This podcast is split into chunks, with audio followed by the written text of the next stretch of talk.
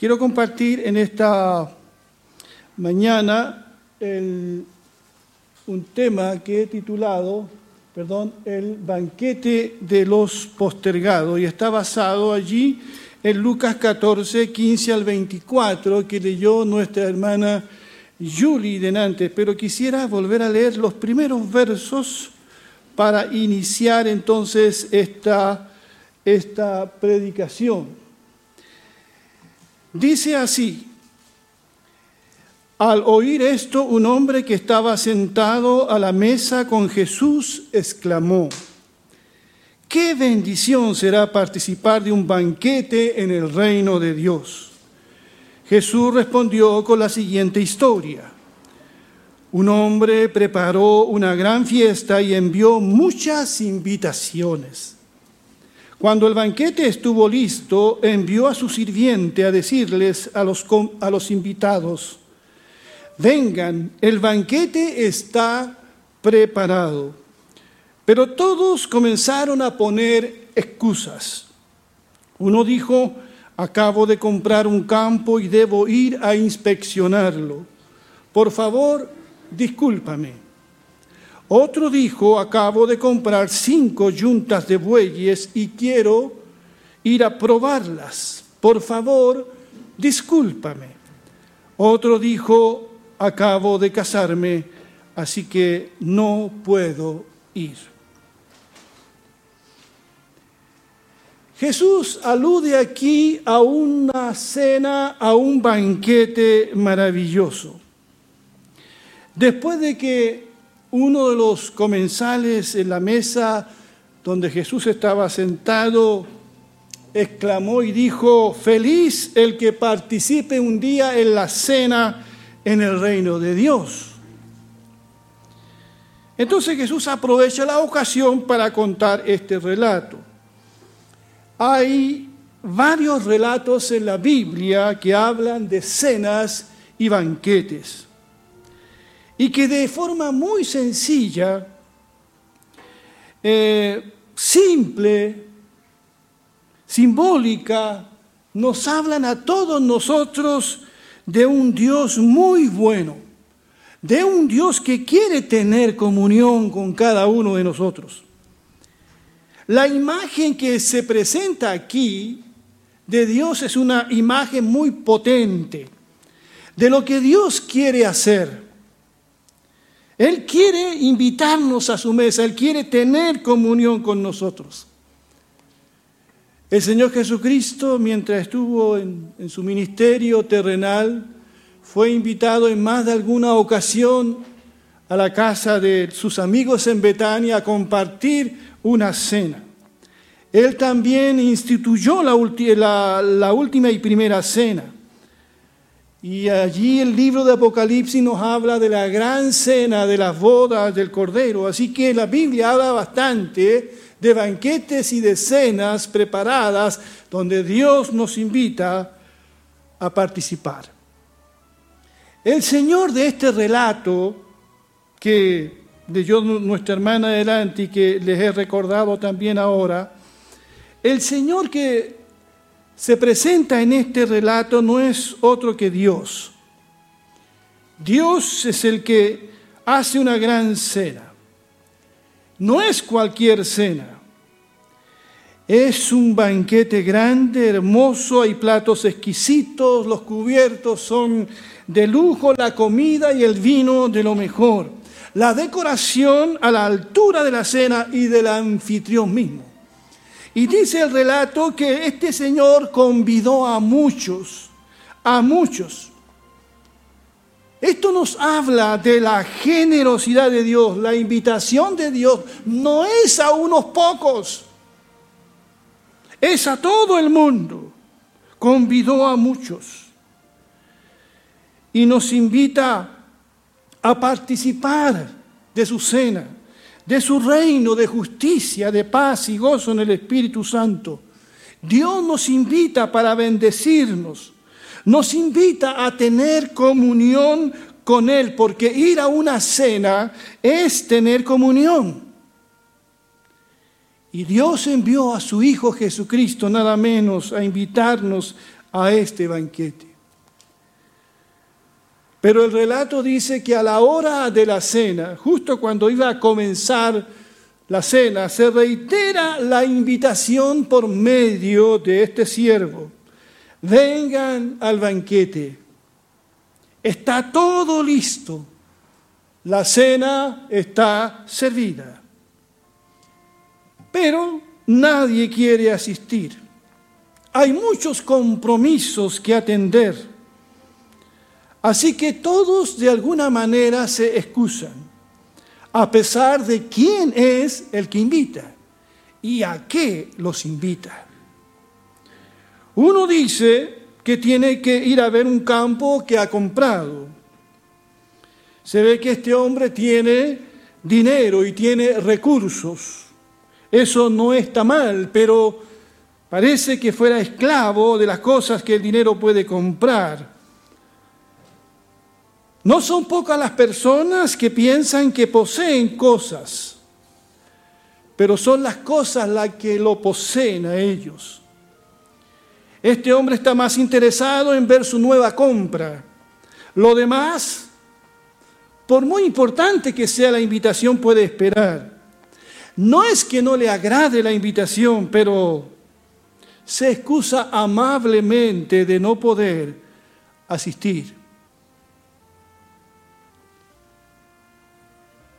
Para él no es tan necesaria esta invitación. Hay otras cosas que son su prioridad. Nosotros hoy también, si traemos este relato al presente porque de eso se trata, ¿verdad? Podríamos encontrar excusas algo parecidas. Desde que compramos la nueva casa, nos hemos estado instalando, decorando, ahora añadimos una piscina, ya tendremos tiempo para esas cosas. O tengo un nuevo trabajo que me demanda mucho. Volveremos un día.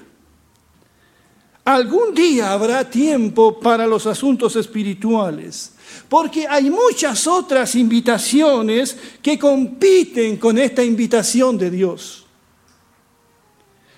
Pero lo grande del amor de Dios es que Él nos sigue invitando a su banquete. ¿Cuántos dicen amén? Él nos sigue invitando, Él no se cansa de invitar. Ahora el segundo invitado de este relato usa como excusa las cinco yuntas de bueyes que compró, necesita ir a probarlos necesita trabajar, es un trabajólico, con cinco yuntas de bueyes logrará mucho más.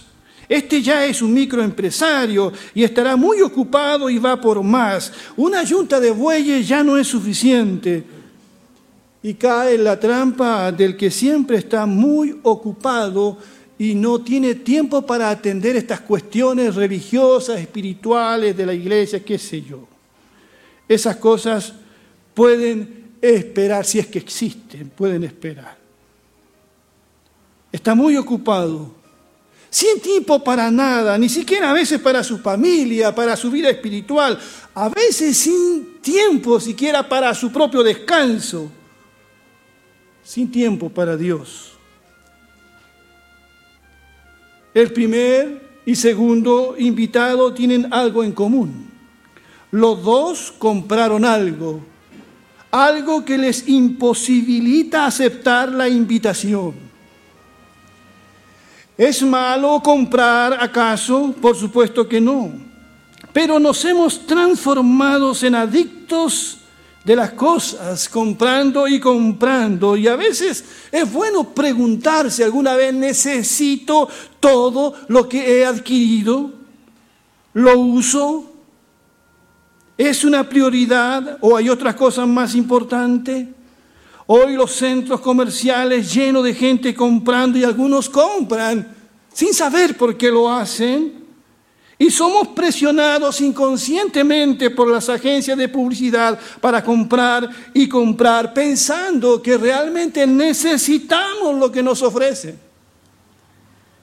Es como si nos faltara algo, mis queridos hermanos y amigos, es como si nos faltara algo para llenar el vacío que tenemos.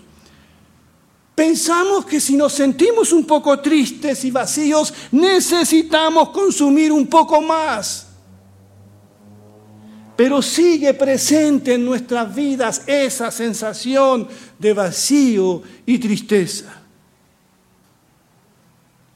Y nos preguntamos después si realmente necesitábamos todas esas cosas. Por la internet ahora es posible comprar todos los días, hasta en la noche. Comprar y comprar. La Madre Teresa dijo una vez,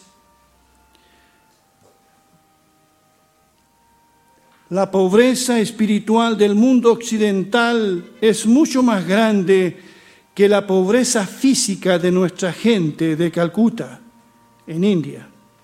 En Occidente ustedes tienen millones de personas que sienten un terrible vacío, una terrible soledad. Son personas que no tienen hambre en sentido físico, sino en otro aspecto. Saben que necesitan algo más que no es el dinero, pero no saben qué. Lo que en realidad le falta es una relación viva con Dios.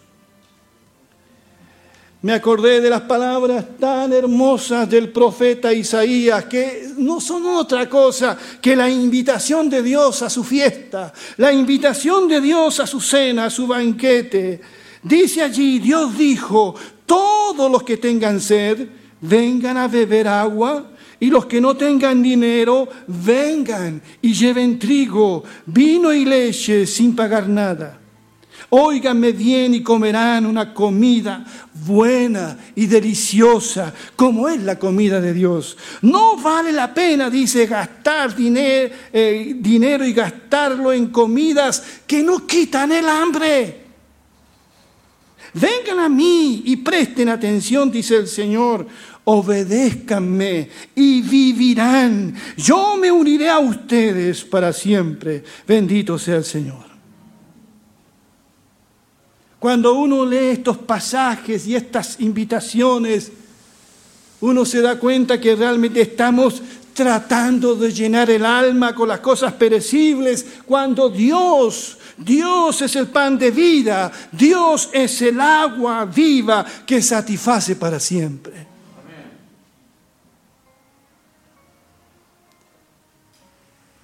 El tercer invitado que se negó a ir al banquete tiene la excusa perfecta.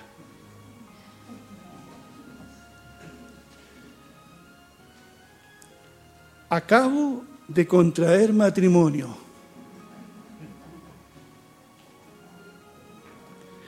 Está justificado, ¿cierto? Por lo tanto no puedo ir. Estoy en luna de miel. Tengo todo lo que necesito para ser feliz.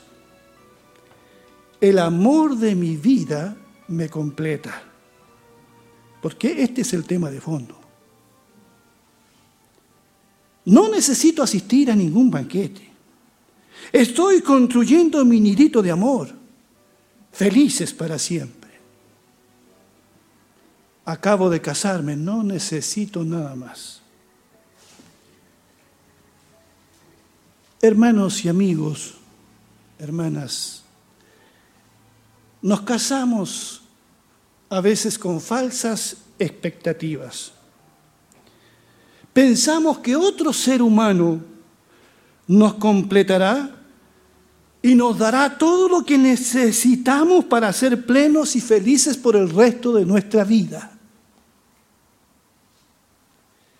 Qué difícil se lo hacemos a nuestro cónyuge.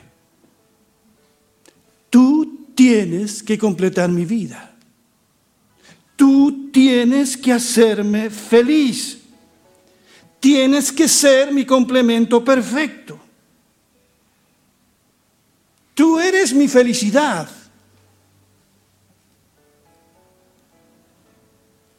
Por eso se recomienda que alguien se case no para ser feliz, sino con alguien que ya lo es y viceversa. El amor del matrimonio es una bendición de Dios, pero está muy lejos de ser la bendición más grande. Está muy lejos de ser el regalo más grande. Hay una sola relación que puede hacernos plenos y completos en nuestra relación con Dios. Es ir a su fiesta. Acabas de tener tu fiesta de bodas, pero yo te estoy invitando, dice el Señor, a mi banquete, a mi fiesta.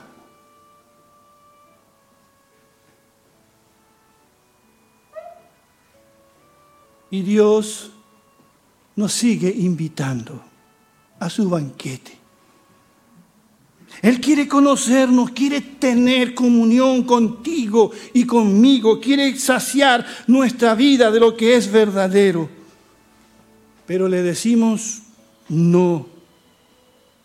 Tenemos muchas cosas que hacer, compras, actividades sociales, ¿Cuáles son mis excusas hoy? ¿Cuáles son tus excusas? ¿Con qué intentamos reemplazar la invitación de Dios? Continúa el relato bíblico diciendo, el sirviente regresó y le informó a su amo lo que le habían dicho. Su amo se puso furioso y le dijo, ve rápido a las calles y callejones de la ciudad e invita a los pobres, a los lisiados, a los ciegos, a los cojos. Después de hacerlo, el sirviente informó, todavía queda lugar para más personas. Entonces su amo dijo, ve por los senderos y detrás de los arbustos y a cualquiera que veas insístele que venga para que la casa esté llena. Pues ninguno de mis primeros invitados probará ni una migaja de mi banquete. Está claro, ¿verdad? El Señor de la casa no quiere que el banquete se desperdicie. Y extiende su invitación a quienes nunca pensaron ir a una fiesta así a quienes eran considerados indignos en ese tiempo, a los que ni sus familias aceptaban porque vivían en los callejones de la ciudad. Hoy diríamos en situación de calle bajo los puentes. Este será el banquete de los postergados, el banquete de los últimos, de la clase de personas que Jesucristo vino a buscar y a salvar. Un comentarista bíblico dice, estos hombres tendrían una sola razón para rehusar la invitación. No estaban preparados para asistir a una cena tan elegante porque no recibieron una invitación previa. Así que los mensajeros fueron insistentes con ellos. No tuvieron excusas como los otros. Era gente pobre y los pobres no podían darse el lujo de comprar bueyes. Eran ciegos, así que no podrían ir a ver un pedazo de tierra y eran discapacitados y por lo general los discapacitados en ese tiempo no se casaban. Pero estaban hambrientos y sedientos y felices de aceptar cualquier invitación a un banquete, el banquete de los últimos, el banquete de los postergados. Y Jesús dijo que los últimos serían primero. Este relato tiene por lo menos dos lecturas. Por un lado nos muestra la gran misericordia de Dios por los más necesitados.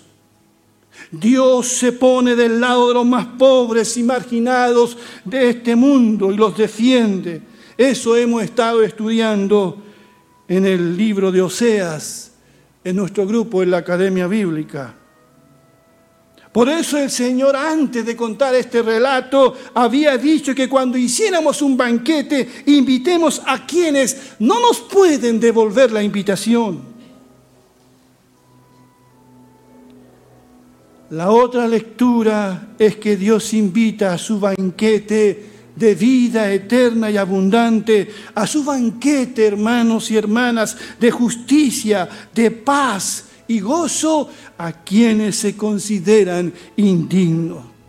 Este será el banquete de los postergados, de esas personas que serán cubiertas por la gracia de Dios.